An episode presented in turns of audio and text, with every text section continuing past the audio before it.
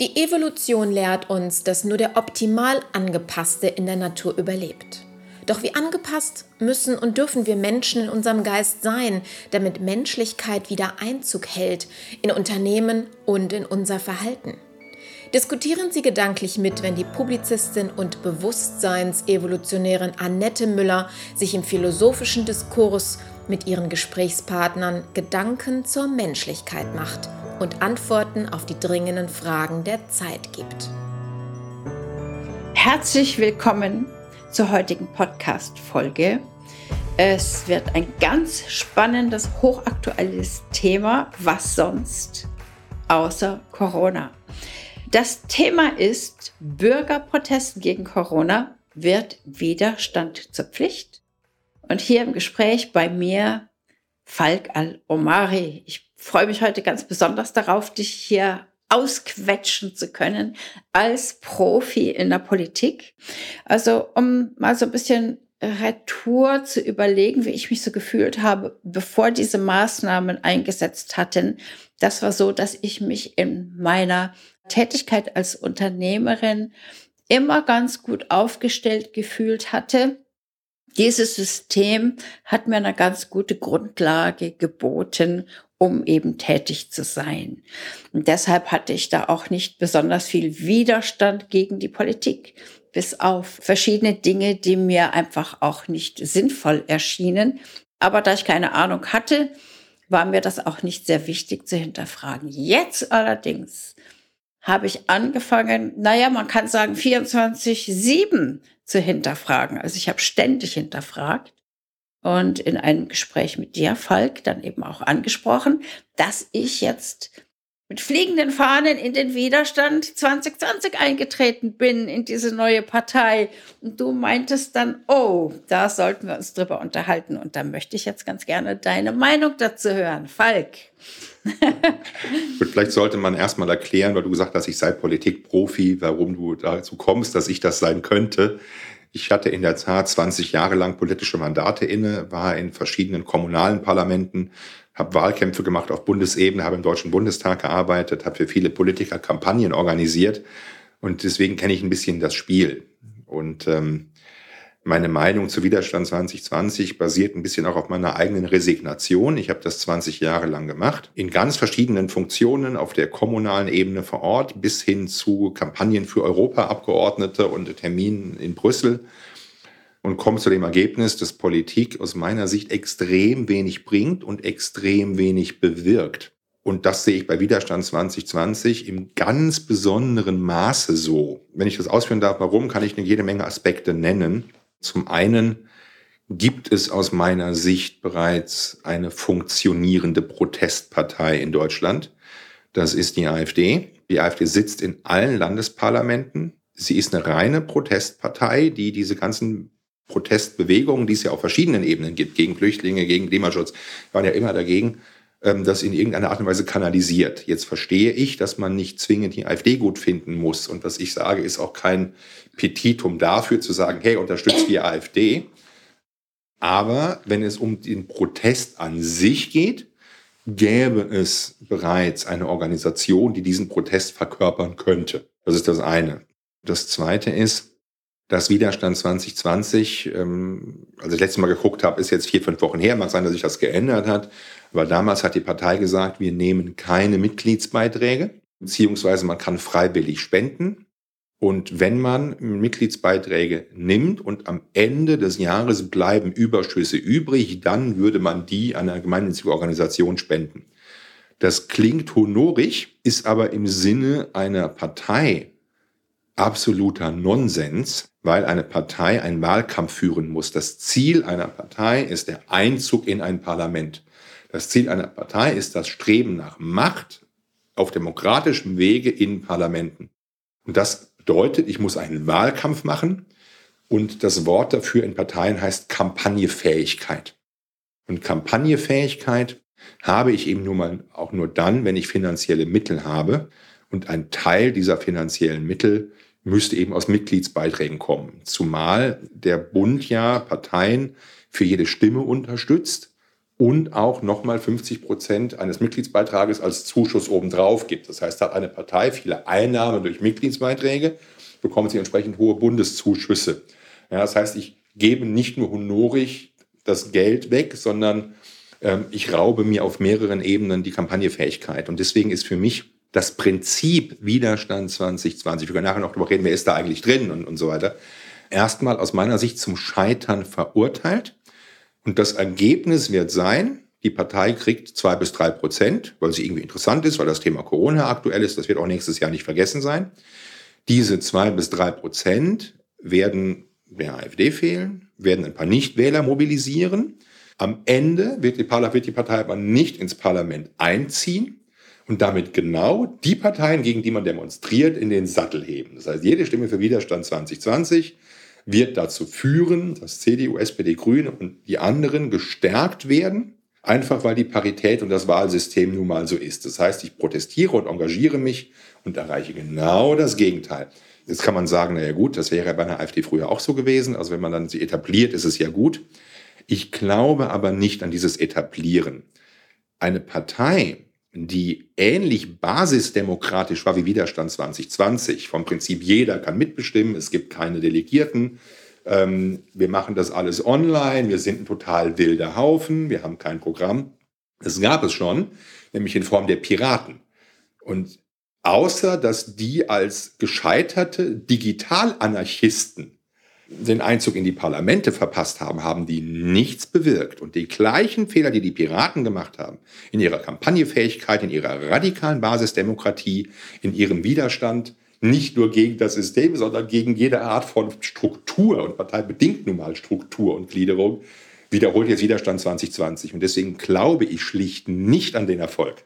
Also das leuchtet mir alles ein. Zwischenzeitlich ist es so, dass diese Idee auf den Boden gebracht wurde und man eben gesehen hat, okay, wenn ich eine Partei haben möchte, dann brauche ich diese Strukturen, weil mir die Strukturen ja auch vorgegeben sind.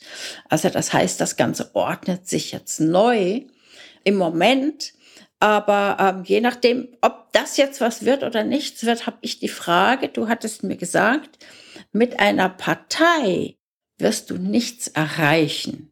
Also du wirst jedenfalls nicht das erreichen, was du möchtest. Und ähm, was eben Widerstand 2020 möchte, ist eben einen Hebel zu haben, eine gewisse Art der Macht zu bekommen, ein Mitspracherecht, dass sie zum Beispiel sagen können, halt, die Wirtschaft wird nicht an die Wand gefahren, wir lassen das nicht zu, wir wollen das nicht. Und das ist natürlich auch der Antrieb, warum viele sagen, die wollen Transparenz, ich möchte Transparenz, ich möchte wissen, was da im Hintergrund wirklich läuft. Und deshalb will ich diese jetzt stärken. Das ist alles sehr gut gemeint, das ist alles sehr euphorisch, das ist alles eine Aufbruchstimmung. Und diese Aufbruchstimmung hat sich also gezeigt, dass das ein ganz starkes Bedürfnis da ist von vielen Menschen nach Aufrichtigkeit nach logischem Nachverfolgen, nach Gerechtigkeit, nach Transparenz und nach dem gegenteiligen Gefühl der Ohnmacht. Weil das ist ja jetzt, was wir hier alle, insbesondere die Unternehmer, spüren, ist, okay, was passiert hier? Ich bin mitten auf dem Ozean in einem großen Sturm in einer Walnussschale. Ja, also diese Art der Ohnmacht ist ein Gefühl das ist gar nicht gut. Also das ist überhaupt nicht menschlich, das ist nicht würdig, das hat keinen Respekt. Also und deshalb würde mich interessieren, warum sagst du, als Partei bewegst du gar nichts? Also zum einen muss man, hast du natürlich recht, dass Corona in dieser Radikalität der Maßnahmen ähm, nach Widerstand schreit und nach irgendeinem Ventil ruft, um mich an irgendetwas zu orientieren. Also eine Situation, die es jetzt gibt, war eben noch nie da. Also ich kann mich noch erinnern, wie das im März gewesen ist. Erst fielen die Messen aus, das hat mich persönlich betroffen, darüber haben wir hier auch schon gesprochen. Äh, drei Tage später hieß es dann, jetzt machen die Gaststätten zu, wieder drei Tage später machen jetzt alles zu, kannst du noch Lebensmittel kaufen. Dann fiel das Wort der Ausgangssperre, das kannten wir sonst nur aus den Nachrichten aus irgendwelchen Diktaturen. Ähm, und das in einer dramatischen Geschwindigkeit wurde das, was du als normales Leben empfunden hast, abgeschaltet. Und jetzt bist du auch noch selber Unternehmer, du hast nicht die Option Kurzarbeit, also diese Ohnmacht, dieses ausgeliefert sein, diese brutalen Existenzängste, die hat, glaube ich, jeder durchgemacht. Und auch jeder, mit dem ich spreche, sagt, ich, ich war völlig, ich war wie gelähmt. Und ich kann für mich sagen, ich konnte 14 Tage so gut wie gar nichts machen. Ich habe nur gebannt, jede Nachricht aufgesogen, jede Information mir geholt. Den ganzen Tag, morgens um 8 ging es los, abends um 12 die letzten Meldungen, die letzten Nachrichten, die letzte Ticker-Meldung aufgesogen, immer mit Angst. Was bedeutet das für mich? Wo führt das hin? Und das führt natürlich zu einer gewissen Gegenbewegung. Und wenn der erste Schock vorbei ist, muss das irgendwo hin. Und insofern erfüllt Widerstand 2020 eine sehr natürliche Reaktion, ähm, auch bei Menschen, die bislang nicht parteipolitisch engagiert waren. Wenn du jetzt sagst, nee, wir wollen die Wirtschaft retten, dann würde ich sagen, na gut, dafür gibt es ja schon eine FDP, die haben ja auch vernünftige Positionen. Und wenn du sagst, naja, ich möchte aber irgendwie, ich habe Angst vor der Zukunft und möchte mehr soziale Gerechtigkeit und finde das ganz schlecht, wie das gemacht worden ist, dann könnte man jetzt sagen, man geht zu einer linken Partei. Also die einzelnen Positionen würde man ja bei anderen Parteien wiederfinden. Die haben aber nicht das Ventil geboten, Nein. sondern die waren ja irgendwie alle Teil dieses Entscheidungskartells und haben deswegen nicht die Plattform geboten, in Teilbereichen Widerstand zu bringen. Und das führt jetzt auch zu der sozialen und soziologischen Zusammensetzung von dem, was Widerstand 2020 ist, worüber wir auch nochmal sprechen sollten. Wer sind das eigentlich für Leute? Aber in der Tat hat diese Ohnmacht nach irgendeiner Reaktion gerufen. So, und viele Menschen haben gesagt, ich füge mich den Maßnahmen, ich habe Angst vor Corona, ich trage diese Masken, sie schützt andere Menschen, ich möchte sozial sein. Da wurde man ja schon ziemlich brainwashed und äh, dass das öffentlich-rechtliche Fernsehen dann auch von morgens bis abends Spots ausge, ausge, ausgestrahlt hat, also dass man, sobald man rausging, man sich schon exkulpieren musste, warum man nicht zu Hause sitzt. Das hat natürlich schon extreme Züge getragen. Und es brauchte definitiv ein Ventil. Ähm, Jetzt hast du mich gefragt, warum ist eine Partei nicht das ideale Ventil? So, und ich glaube, dass also, man. Äh, äh, aufs Ventil kommt es mir gar nicht an, sondern mir kommt es, ich, ich will wirklich etwas verändern. Also ich will nicht hier Kissen, wo ich draufhauen kann. Das bringt keine Veränderung. Ähm, auch nicht, wenn 500 oder 5000 oder 50.000 oder eine halbe Million Leute auf Kissen draufschlagen, dann ist das zwar ein Ventil, aber ich meinte wirklich, ich bin dort hinein, weil ich sage, okay, ich bin dabei, was zu ändern. Gemeinsam sind wir stark und gemeinsam schaffen wir das. Ja, also das ist so. Ja, das ist ja ein psychologisches Aufbau. Phänomen. Dieses, wir machen das gemeinsam, ist dann eher doch das Thema Ventil. Das okay. ist eine psychologische Geschichte. Und jetzt ist die Frage, warum Partei? Also wenn es um die Gemeinschaft geht, hätte man auch sagen können, wir machen eine Art Bürgerbewegung, wir organisieren Demonstrationen, wir machen Lobbying, wir setzen unsere lokalen Abgeordneten unter Druck und indem wir da ständig aufschlagen und den Briefe schreiben. Ähm, wir machen eine professionelle Medienarbeit, schalten ganzseitige Anzeigen, ähm, wo prominente Mitglieder unterschreiben. Also es gibt ja genügend Partizipationsformen, die unterhalb dem Thema Partei sind. Partei heißt immer, ich möchte in ein Parlament. Dieser fundamentale Widerstand gegen das, was aber da jetzt passiert, und das ist ja schon sehr, sehr staatskritisch. Und das meine ich jetzt gar nicht mal bezogen auf konkrete Forderungen einzelner Persönlichkeiten da, sondern das ist dieser Gedanke des Widerstandes gegen das, was der Staat anordnet, ist so fundamental, dass ich ihn erstmal außerhalb eines Parlamentes erprobt hätte, um eine gewisse Glaubwürdigkeit zu erlangen, um eine gewisse Professionalität zu erlangen. Also zu sagen, wir sind eine Bürgerprotestbewegung, wir behalten es uns vor, später als Partei anzutreten, wenn das etabliert ist. Aber einstweilen beschränken wir uns darauf, klassisches Lobbying zu machen, Bürgerproteste zu organisieren, ein Magazin herauszugeben, Pressearbeit zu machen, Abgeordnete zu Gesprächen einzuladen, regionale Kreise zu bilden, die Aktionen machen, in welcher Form auch immer. Und sei es, dass man sich einen Gastronomen sucht, der seine frisch gebackenen Torten an die Rathauswand schmeißt aus Protest ähm, also es gibt ja tausend Möglichkeiten, Protest auszudrücken. Das hätte ich dann gesagt, das ist genauso ein Ventil, das ist genauso psychologisch, das ist genauso Wir-Gefühl. Aber der Gedanke, ich bin auf der einen Seite gegen den Staat und gegen das, was Staatlichkeit ausmacht. Ich rede auch von Repression. Ich bin jetzt nicht der größte Staatsfan, das habe ich ja schon öfter gesagt, darum geht es nicht. Aber in dem Moment, wo ich sage, ich möchte diese ganze Repression nicht, diese ganzen Maßnahmen nicht, diese Autoritätsgläubigkeit nicht, dieses ich möchte überhaupt nicht, dass der Staat sich um mich kümmert, dann ist Parteisein aus meiner Sicht hochgradig unglaubwürdig. Und auf dem Weg, ich, ich bin eine Partei, das verlangt eine Professionalität, das verlangt eine Struktur. Ähm, und die habe ich nicht.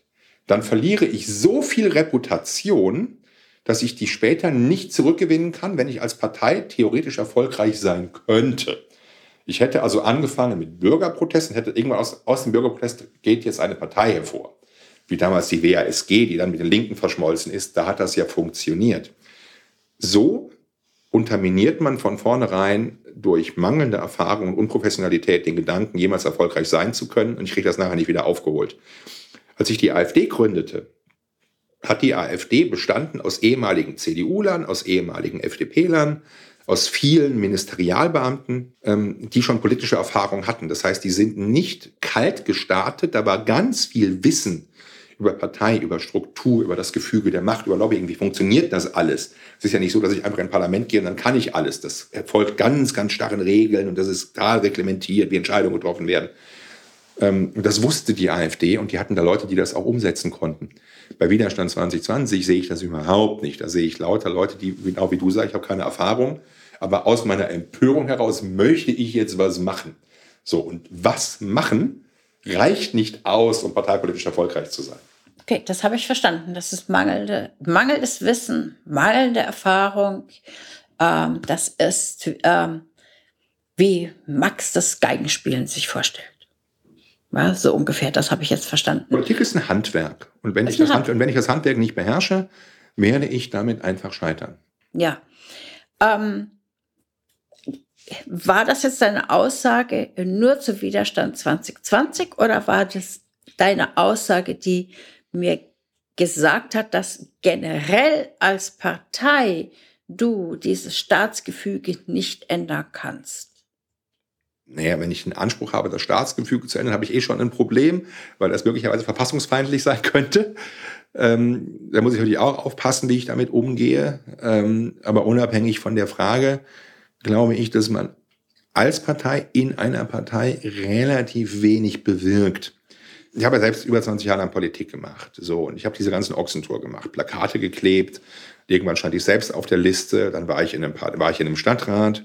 So, und dann bist du aber erstmal halt auch einer von 60 Leuten in dem Stadtrat. Bei uns war der Rat so groß und einer von, ich war dann einer von drei FDP-Lern. In der nächsten Periode war ich einer von fünf FDP-Lern.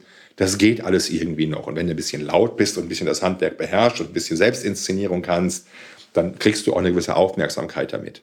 Aber wenn ich mich heute frage, was haben dir zehn Jahre lang Mitgliedschaft im Rat gebracht? Was ist heute von dir noch da? Was hast du da bewirkt? Dann fällt mir nur ein Verkehrsschild ein, in der, ähm, dass ich das auf meine, meinen Wunsch hin aufgestellt worden ist. Ich habe mich zu vielen Themen geäußert. Ich hatte viele Schlagzeilen. Ich hatte ähm, schon durchaus eine, eine klare Agenda. Man erinnert sich auch an mich. Aber was ist ganz konkret übrig geblieben an einer Verbesserung des Lebens für die Menschen, dann ist es ernüchternd wenig. So, und dann habe ich für Abgeordnete gearbeitet ähm, im Deutschen Bundestag und jetzt ist die FDP eine kleine Fraktion. Als ich im Bundestag gearbeitet habe, gab es 42 FDP-Abgeordnete. Diese 42 Abgeordneten, davon waren 25 bis 30 schon die dritte, vierte, fünfte Periode im Parlament und alte Hasen und erfahren, die natürlich dann noch an die Fleischtöpfe gingen, die Arbeitskreisvorsitzenden, die Ausschussvorsitzenden, Vizepräsident des Parlaments. Also es gibt ja relativ viele Positionen. Das haben natürlich die Altforderungen unter sich ausgemacht. Und die neuen Leute haben dann unbedeutende Ausschüsse bekommen. Ähm, klar bist du als einer von 42 noch viel cooler und wichtiger als bei so einer CDU-Fraktion als einer von 250. Also ist schon besser, in einer kleinen Fraktion zu sein. Ich will das auch gar nicht abwerten. Aber die Wahrnehmung nach außen und die Chance nach innen wirklich etwas zu gestalten, mit all den Regeln, die so eine Fraktion hat, mit all den Regeln, die ein Parlament hat, mit all den tradierten Regeln, die Parteien so folgen mit Ochsentour und stell dich erstmal hinten an und dieses Aufwachsen, äh, das dauert ewig. Und du bewirkst in der Politik im Grunde erstmals als einzelner Abgeordneter, wenn du mal zwei, drei, vier Perioden in so einem Parlament gewesen bist und wirklich an den Fleischtöpfen bist.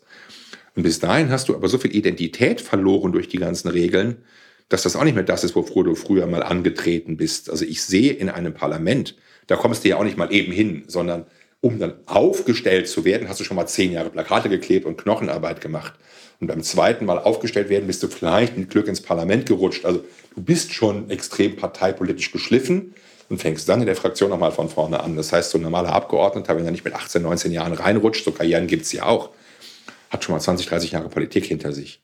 Die sind so rundgelutscht, die sind so diplomatisch, die sind so angepasst, die sind so stromlinienförmig, die sind so auf ihre Karriere ausgerichtet, dass deren Bereitschaft, gegen den Strom zu schwimmen, nicht so fürchterlich ausgeprägt ist. In dem Sinne verstehe ich Widerstand 2020. Hey, gerade weil wir nicht die Erfahrung haben, ist das cool, wäre jetzt das Gegenargument. Ja, mag cool sein, ist aber nicht erfolgreich, weil du gegen die Regeln des Parlaments nun mal nicht ankommst.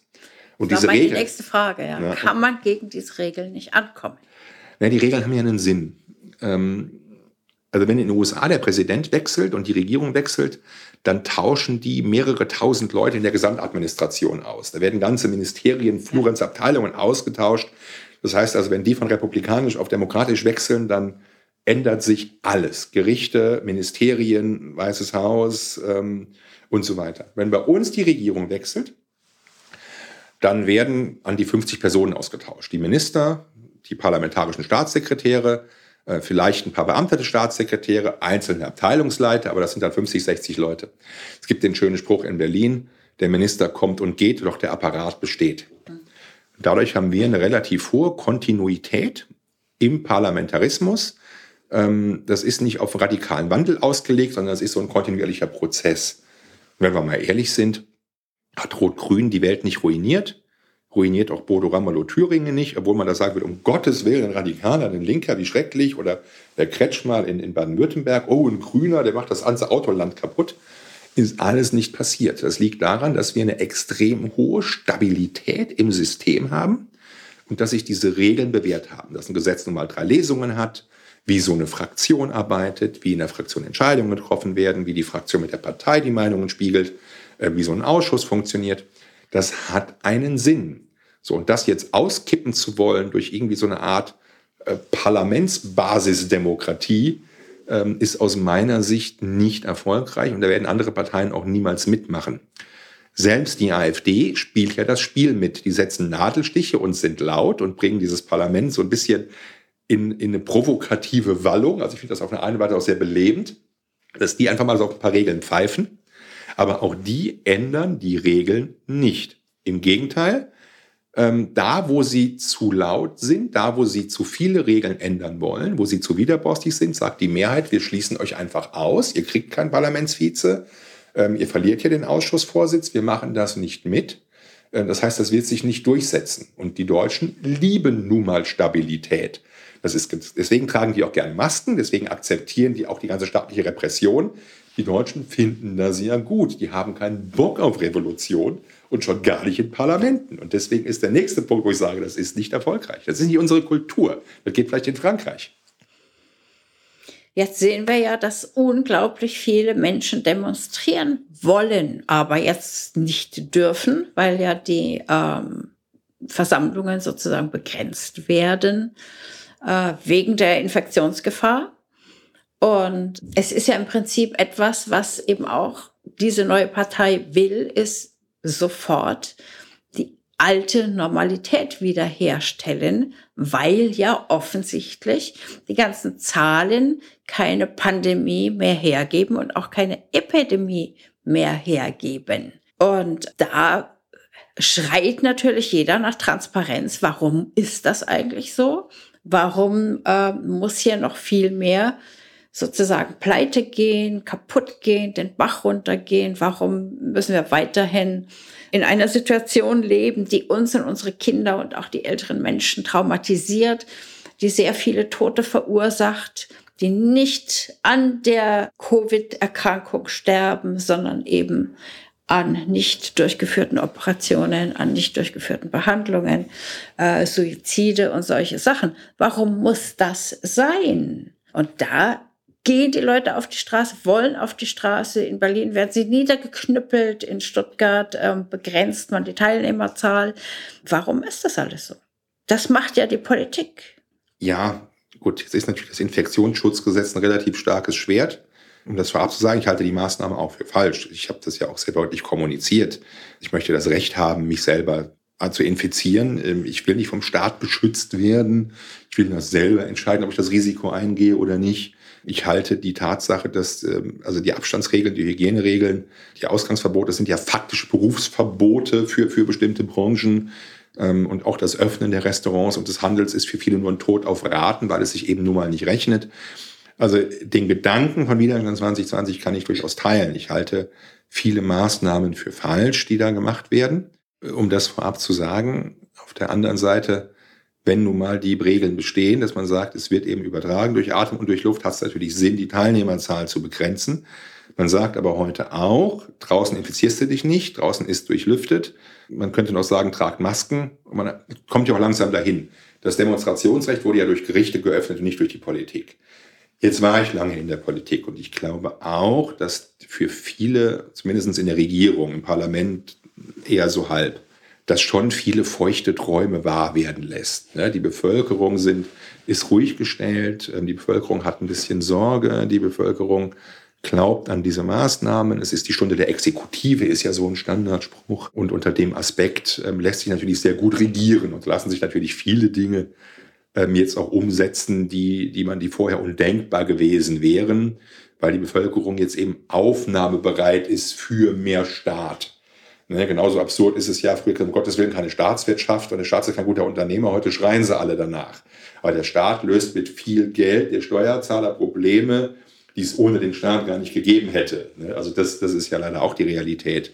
Nur wenn die Regeln halt immer gelten, Abstandsgebot und, und so weiter, hat es auch Sinn, das bei Demonstrationen einzuhalten. Wie mit den Demonstranten umgegangen wird, das schockiert mich allerdings auch. Und jetzt denke ich weniger an Polizeiknüppel. Also ich glaube durchaus, dass ein Polizist einen guten Job macht und dass die sich da auch wirklich Mühe geben und die verdienen auch Respekt. Also ich wollte kein Polizist, sondern meine Knochen herhalten, weder bei einer Demo noch beim Bundesligaspiel. Also deswegen würde ich da keine Polizistenschelte betreiben. Was mich aber stört, ist, dass du natürlich recht hast, dass da ganz viele normale Leute sind, die einfach sagen, ich will meine Kinder wieder in die Kita bringen, ich will endlich wieder normal arbeiten, ich habe Angst, mein Geschäft zu verlieren, mein Lebenswerk rutscht hier ab, ich werde in meiner Existenzplanung zehn Jahre zurückgeworfen. Das sind alles legitime Interessen. Ähm, und dass dann, weil da einfach ein paar Spinner dabei sind, man jetzt sagt, alle, die da demonstrieren, sind Verschwörungstheoretiker, sind Nazis, sind Leute, die ähm, an, an, an irgendwelche Mythen glauben, sind Impfgegner, sind Radikale. Da werden ja ganz viele Stempel drauf gedrückt, was aber normal ist. Und das kommt auch ein Stück weit daher, und dann schließe ich den Kreis zum Thema Partei. Eine Partei ist immer eine Konkurrenz für andere Parteien. Und natürlich hat es Sinn, solche Parteien zu stigmatisieren. Das erlebt eine AfD ja auch. Und das hat auch die Linke am Anfang erlebt. Das haben auch die Piraten erlebt. Ähm, dass da sehr schnell so Etiketten draufkommen und man dann natürlich irgendwie ähm, auch eine Reputation verliert. Es ist eben nicht so, dass da nur besorgte Bürger sind, aber es ist eben auch nicht so, dass die Mehrheit unter diesen Stempel Rechtsverschwörungstheoretiker, Spinner, Impfgegner passt. So, und da liegt ein bisschen auch die Problematik, dass man aus meiner Sicht versucht, und das finde ich viel, das wirkt viel stärker als, wie du sagst, Polizeiknüppel, das in eine Ecke zu stellen, als ob es unseriös sei zu demonstrieren, als ob es nicht legitim sei, dort zu demonstrieren, dass man sagt, du sollst sich 1,50 Meter Abstand halten, ähm, sondern von Nazis, da darfst du gar nicht hingehen. So, das ist das, das, das viel Schlimmere, was da passiert, diese Stigmatisierung einer Bürgerbewegung. Und da hat meines Erachtens Widerstand 2020 keine Mittel gefunden, sich dagegen vernünftig zu wehren, was auch wieder auf die mangelnde Professionalität zurückzuführen ist. Aber es gibt eben auch diese Spinner und die ziehen natürlich auch die Öffentlichkeit auf sich. Also so Attila Hildmann, der ein paar Wochen vorher noch bei äh, Schlag den Star war und Fernseh bekannt ist und der erzählt halt so einen Unsinn da, ähm, dann darf man sich eben auch nicht wundern, dass am Ende das, was der sagt, allen Demonstranten angehängt wird. Als Medienprofi weiß ich, wie die Mechanismen funktionieren.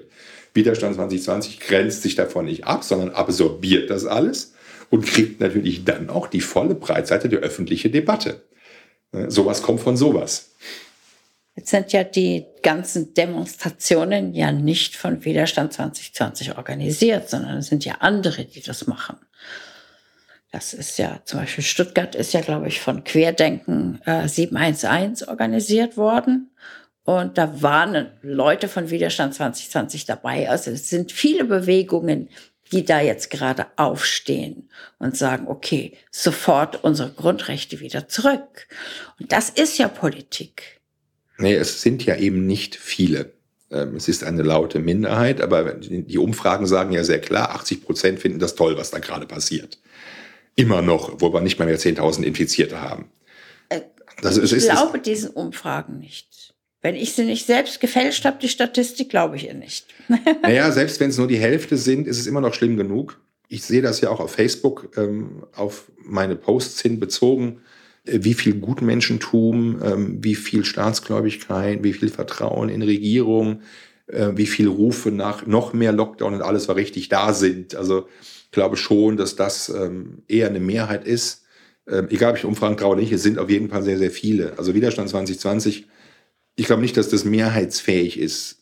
Und dass da viele Gruppen sind, ja, das ist richtig. Man hat ja mal von der Querfront gesprochen, also der Linke mitmarschiert und Rechte mitmarschiert und äh, ganz, ganz verschiedene Gruppen und, und Erzieherinnen und was weiß ich was alles. Aber genau das ist eben das Problem. Ich kann in dieser Heterogenität der verschiedenen Gruppen nur schwerlich eine Parteiprogrammatik entwickeln, ähm, die mehrheitsfähig ist und die ähm, dann wirklich ideologiegeschlossen ist, um zu sagen, ich, ich, ich kann das wählen. Also eine AfD ist halt rechts und eine FDP ist halt liberal und eine CDU ist halt konservativ. Das hat irgendeine weltanschauliche Basis. Die fehlt Widerstand 2020 eben auch komplett. Was aber eben passiert ist, diese, diese Querfront, wo alle möglichen Leute zusammenkommen.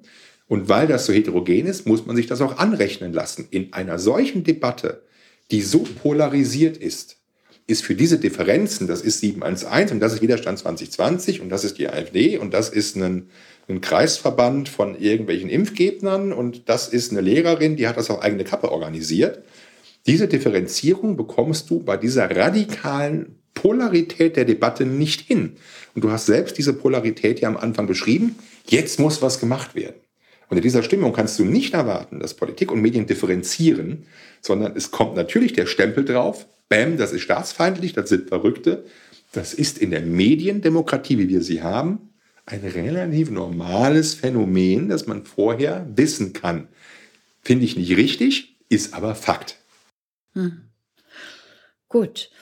Also, meine Intention war Aufbruchstimmung. Aufbruchstimmung in dem Sinn, ich merke jetzt durch diese Situation und durch diese viele Zeit und auch durch den Zwang, nachdenken zu müssen über das, was mit mir geschieht. Also mich unter etwas unterwerfen zu müssen, was mir überhaupt nicht gefällt. Nicht nur das, sondern was ich auch vom Geist her, von der ganzen Logik nicht nachvollziehen kann, weil ich viel zu viele Informationen aus verschiedenen Quellen mir herhole und nicht immer nur eine Meinung anschaue, sondern mir auch eben Zahlen herhole und die gegeneinander äh, sozusagen stelle und schaue, okay, was was ist denn hier jetzt mathematisch logisch? Und da kann ich also nicht sehen, dass diese Maßnahmen, die uns übergestülpt werden, die uns aufgezwungen werden, die ganz viel kaputt machen, irgendeinen positiven Zweck tatsächlich verfolgen. Also ich kann ja nur sehen, dass genau diese Maßnahmen das Gegenteil bewirken von dem, was sie bewirken sollen. Sie sollen uns ja gut tun. Sie sollen ja eine Bevölkerungsschicht schützen. Sie sollen ja uns gesund erhalten oder wieder gesund machen. Und das passiert im Prinzip genau das Gegenteil. Ja, wir werden krank, wir werden traumatisiert. Die ganze, die, ganz Deutschland kann nicht mehr schlafen. Die alten Menschen sterben aus Einsamkeit heraus. Ähm, wie gesagt, die Operationen, das alles habe ich schon alles erwähnt. Also es ist, äh, es ist, es passiert häusliche Gewalt. Also es ist im Prinzip ist das, was jetzt hier geschützt werden soll, zu Tode geschützt. Das ist wie, ich liebe dich zu Tode, ja. Da äh, umarmt dich jemand und drückt zu und drückt zu und drückt zu, bis du nicht mehr atmen kannst, dann bist du weg. Ja, das, also ich teile. Und das ist meine, das ist eben diese Intention war, okay, das ganze System stimmt nicht, das kann nicht stimmen, denn wenn ein solches System, was wir sozusagen als Bürger ja miterschaffen, durch unsere Arbeit, durch unsere Steuern, wendet sich gegen uns und bringt uns um. Und da war eben mein Enthusiasmus, ah, hier sind Leute, hier sind ganz viele Leute, die wollen das ändern, die spüren das auch. Die spüren auch, dass da wirklich der äh, Fisch vom Kopf stinkt. Also wir müssen mal gucken und wir wollen das ändern. Und das war jetzt zum Beispiel auch etwas, was mir in dieser Situation geholfen hat, selbst wenn das nicht funktionieren wird. Also es war super klasse, dass das entstanden ist, weil da habe ich wieder so ein bisschen Fünkchen Hoffnung gehabt und habe mich nicht ganz so hilflos gefühlt. Und es würde mir auch gefallen und ich würde, wäre auch wirklich sehr, sehr gerne ähm, dabei, etwas auch im System zu verändern. Also bis jetzt war ich ja immer diejenige, die in meinem Umkreis sehr viel verändert hat und auch sehr viel Einfluss hatte. Also ganz im Gegensatz, äh, wie du sagst, was hinterlässt du aus deinen 20 Jahren Politik? Also aus äh, meiner Arbeit habe ich schon sehr, sehr viel Positives hinterlassen, ähm, merkbar und nachweisbar. Und deshalb wäre es für mich auch etwas, was ich gar nicht machen wollte, dass ich jetzt zum Beispiel mich da in irgendwas hineingebe, was nichts bringt im Endeffekt, wo ich mir die Zähne dran ausbeiße. Aber dieses, äh, okay, ich möchte jetzt etwas verändern, weil das stimmt nicht. Wie kann ich das verändern? Und jetzt meine Resignation nach 20 Jahren Politik soll den Leuten nicht das Engagement nehmen. Ich finde es ja grundsätzlich gut, wenn Menschen was tun. Und das Einzelne was bewegen können, sieht man ja an anderer Stelle ja auch. Jetzt bin ich kein Freund von Greta Thunberg, aber was Greta Thunberg erreicht hat mit Präsenz, mit Bewusstseinsveränderung, mit politischer Einflussnahme, ist ja beeindruckend. Also ich will jetzt nicht sagen, der Einzelne kann nichts bewirken und so eine Bewegung ist sowieso Unsinn. Das ist auch nicht meine Aussage. Man kann schon extrem viel bewirken, wenn man die Dinge professionell angeht. Wo du recht hast, ist natürlich der Punkt, dass eine Politisierung und ein Informationshunger entstanden ist durch Corona. Ich weiß auch dass ich in den ersten Tagen jede Nachricht konsumiert habe und, und den ganzen Tag, wie gesagt, da dran hing. Und das weiß ich von ganz, ganz vielen. Und auf Facebook wurden plötzlich da wie sind die Sterberaten? Wie ist denn die, die Fallinzidenz? Wie ist der R-Wert? Du hast ja unheimlich oft dieses Wort Hobby-Virologe so als, als, als, als Schimpfwort bekommen, wenn du eine Meinung geäußert hast. Aber also gibt, ich, gibt glaube, ich glaube, Hobby-Virologe ist noch ein wesentlich besserer Titel als Star-Virologe. Ja, genau. Also ich habe also oft gehört, wenn ich in Meinung geäußert habe und habe dann irgendwie einen Zeitungsartikel gepostet, ähm, hier auch der Hobby-Virologe Alomari wieder, also von daher war man da schnell dabei. Aber das Wissen, was ist exponentielles Wachstum, wie funktioniert so ein Virus, das war in der Bevölkerung plötzlich da. Und man hat ja auch gemerkt, dass die bei Tageszeitungen die Redaktionen viel mehr gearbeitet haben, mehr Leute Zeitungen abonniert haben, die ganzen Informationsseiten viel mehr Klicks halten. Also der Wunsch nach Information, nach seriöser Berichterstattung, der war extrem hoch. Und auf der anderen Seite ist aber eben auch gesagt worden, die sagen alle das Gleiche. Ich kenne unheimlich viele Leute, die jeden Tag Dutzende YouTube-Videos zugeschickt bekommen haben, wo halt eben eine ganz gegenteilige Meinung vertreten worden ist. Also wir haben eine kontroverse Debatte erlebt über die sozialen Netzwerke mit einem gleichzeitigen hohen Informationsdurst und alles, was nicht Mainstream ist, da kommt das Prädikat Verschwörungstheoretiker drauf. Nichtsdestotrotz hat auch das eine Riesenkonjunktur.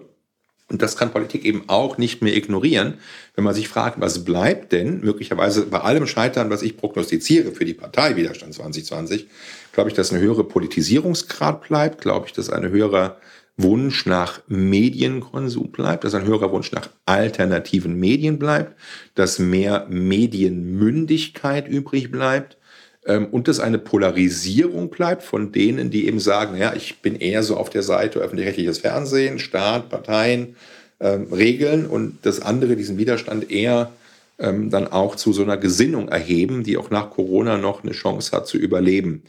Ich weiß noch nicht, wie ich das finde. Auf der einen Seite finde ich eine gewisse Radikalisierung lebendig für die Demokratie und auch irgendwie auch irgendwie gut. Ähm, und man, man kann der AfD ja sagen, was man will, aber sie hat ja viele Nicht-Wähler geholt, die waren halt vorher einfach irgendwie verschollen und in Resignation.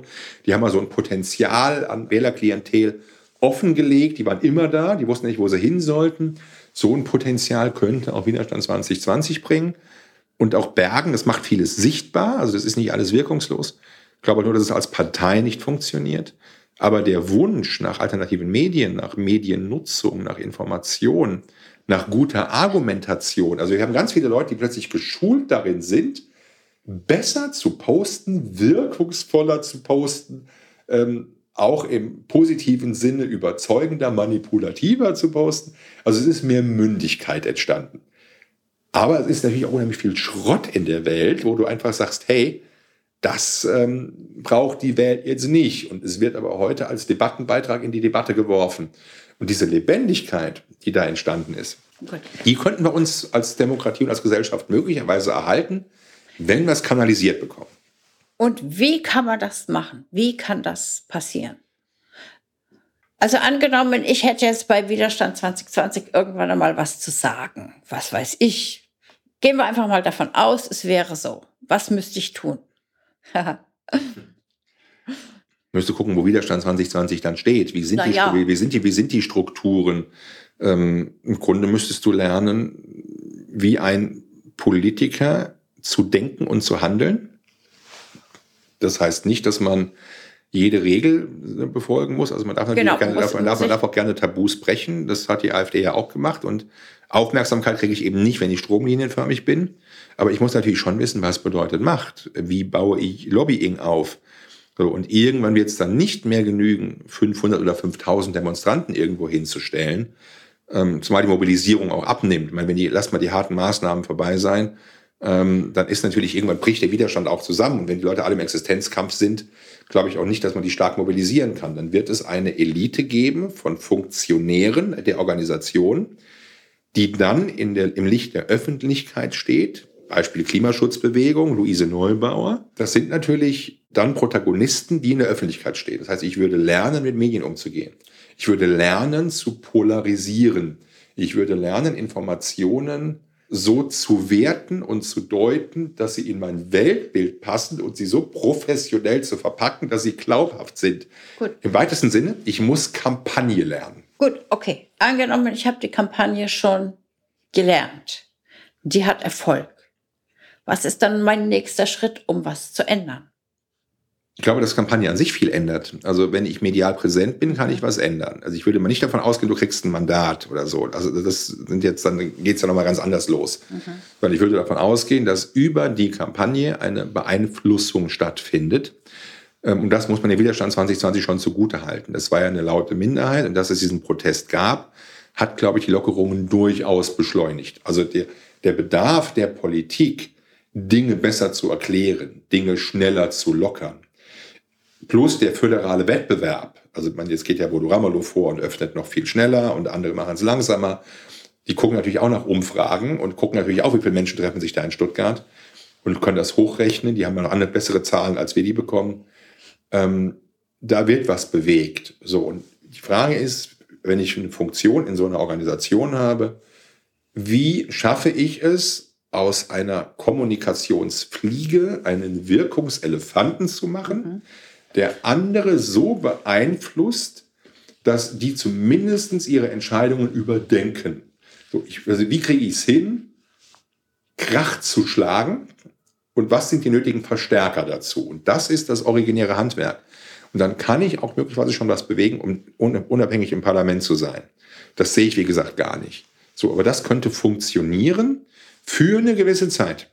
Also, wenn ich dir jetzt zuhöre, dann und mir das alles überlege, ist das eigentlich wirklich, dass sich in der Politik irgendetwas ändert oder dass man oder wir tatsächlich etwas an diesen Strukturen ändern kann, dass zum Beispiel sowas, was uns jetzt passiert ist, dass jetzt bei der nächsten Grippe im Herbst oder meinetwegen auch in zwei Jahren, wenn dann der Pferdevirus kommt, oder sonst irgendwie etwas, dass man sagt, okay, wir hatten jetzt die Schweinegrippe, das war überhaupt nicht das, was er hätte sein sollen. Ja, das Einzige, was davon übrig geblieben ist, sind ein Haufen Impfschäden, ja, Narkolep Narkolepsien ohne Ende.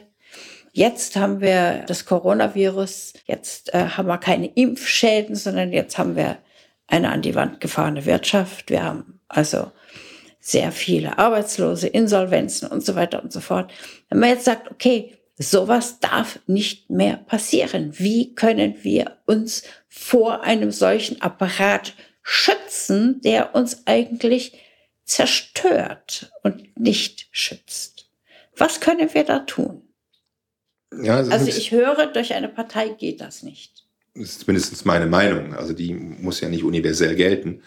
Ähm, Frage ist, was, was kommt auf uns zu und wie reagieren die Leute? Wenn wir nochmal eine Pandemie haben sollten, ähm, wird ein Lockdown, weil er schon mal praktiziert worden ist, kein Tabu mehr sein. Also du hast ja jetzt relativ, so viele, relativ viele Lerneffekte. Ja und weißt, was geht. Du hast gelernt, was so eine Bevölkerung mit sich machen lässt, wenn sie genügend Angst hat. Ähm, du hast gelernt, was ich als Regierung, was du als Regierung umsetzen kannst, wenn Leute den Wunsch nach Sicherheit und Schutz haben. Du hast die Mechanismen begriffen in der Verwaltung, in der Gesetzgebung, in den Krisenstäben, wie ich diese Dinge noch schneller umsetze. Auf der anderen Seite hat aber auch der Widerstand gelernt, ähm, wie man sich dagegen wehrt, wie Widerstand funktioniert, welche Wirkungen das hat. Ich glaube, die Learnings werden wir in drei, vier Jahren haben, wenn wir genau wissen, wie teuer war das denn jetzt. Wenn die Wirtschaft nach einem Jahr wieder hochgeht, dann wird man sicherlich sagen, auch komm, äh, die wirtschaftlichen Schäden, sind noch viel besser weggekommen als andere Länder, ist nicht so schlimm. Und das klassische Argument ist ja, wenn wir die Menschen einfach sterben lassen, das ist ja das, Schlag, das Totschlagargument, du kannst nicht einfach die Leute sterben lassen, dann geht die Wirtschaft auch runter. Das würde ja, würde ja keiner mehr investieren in einer so unethischen Gesellschaft und Wirtschaft darf nicht vom Menschenleben gehen. Das waren ja so die ganzen Sprüche. So, wenn man jetzt aber merkt, Lockdown funktioniert und die Wirtschaft brummt wieder, dann wird es kein Tabu mehr sein. Wenn das jetzt so teuer wird, was ich befürchte oder was ich vermute, dass man da noch 40, 50, 60 Jahre dran abbezahlen, dann wird man sagen, das können wir uns nicht mehr leisten. Dann wird auch die Politik alles tun, so etwas ein zweites Mal zu verhindern, weil die Erfahrungen so gravierend waren. Also die Frage ist, wie schlimm wird es wirklich? Das wissen wir heute noch nicht. Also da muss ich jetzt drüber nachdenken, weil ich finde, es ist ja schon schlimm. Ja, aber aus Sicht eines Staatshaushaltes, also in Italien ist es schlimm. Das meine ich jetzt gar nicht in Bezug auf die LKWs, die die Leichen weggebracht haben, sondern das meine ich in Bezug auf die Staatskrise und auf die Schuldenquote. Für uns ist das alles noch nicht wirklich schlimm. Also diese Abermillionen und Milliarden und Billionen, das ist ja zu abstrakt für die Menschen. Und der Staatshaushalt ähm, ist halt schon irgendwie ein Problem. Aber wenn die Leute, wenn das wirklich im Portemonnaie ankommt, dann ist die Frage, was dann passiert. Wer nach wer jetzt schon Probleme hat, der hatte vorher schon nicht gut vorgesorgt. Aber in drei, vier, fünf Monaten, da wird man richtig sehen, was passiert. Rennen die Leute dann scharenweise zur AfD, weil sie sagen, ich habe keinen Bock mehr. Wird dann Widerstand 2020 doch zu einer Bewegung, weil man sagt, das, das habt ihr uns angetan? Ähm, oder bleibt man weiter bei der Union, die ja in der Gunst massiv gestiegen ist in den Umfragen? Also das kann im Moment noch, noch, noch keiner wirklich sagen. Ähm, und die Frage ist am Ende wirklich, wie teuer wird es für den Einzelnen, wie betroffen sind Einzelne? Wenn da ein paar Kleinunternehmer kaputt gehen, die haben keine Lobby. Das sind halt einfach Kollateralschäden. Ähm, wenn jetzt aber dann drei, vier, fünf Millionen Arbeitslose dazukommen, dann glaube ich schon, dass sich das bitter recht auch an der Politik und dass dann ganz andere Organisationen Zulauf bekommen, von denen wir das vielleicht gar nicht wollen. Ja, also ich glaube, mit diesem Blick in den Kaffeesatz und die Interpretation des Kaffeesatzes können wir das jetzt mal für diesen Podcast belassen und treffen uns dann das nächste Mal, um vielleicht das Ganze noch ein bisschen zu vertiefen, um zu schauen, warum lassen wir das überhaupt zu oder warum kann man so etwas mit uns überhaupt machen, oder? Was meinst du? Ja, sehr gern. Schön. Prima. Also vielen Dank fürs Zuhören, vielen Dank fürs Dabeisein und bis zum nächsten Mal. Danke fürs Zuhören. Wir sind heute schon am Ende unserer Folge. Im zweiwöchigen Rhythmus geht es weiter. Und wenn Sie die nächste Folge mit als erste auf Ihrem Handy empfangen möchten, dann abonnieren Sie doch einfach diesen Podcast. Wie das funktioniert, zeigen wir Ihnen in den Show Notes. Ansonsten lädt sie Annette Müller ganz herzlich in ihre Facebook-Gruppe ein um über die Gedanken zu heute und zu den nächsten Folgen gerne mit ihr zu diskutieren. In dem Sinne, bis zum nächsten Mal.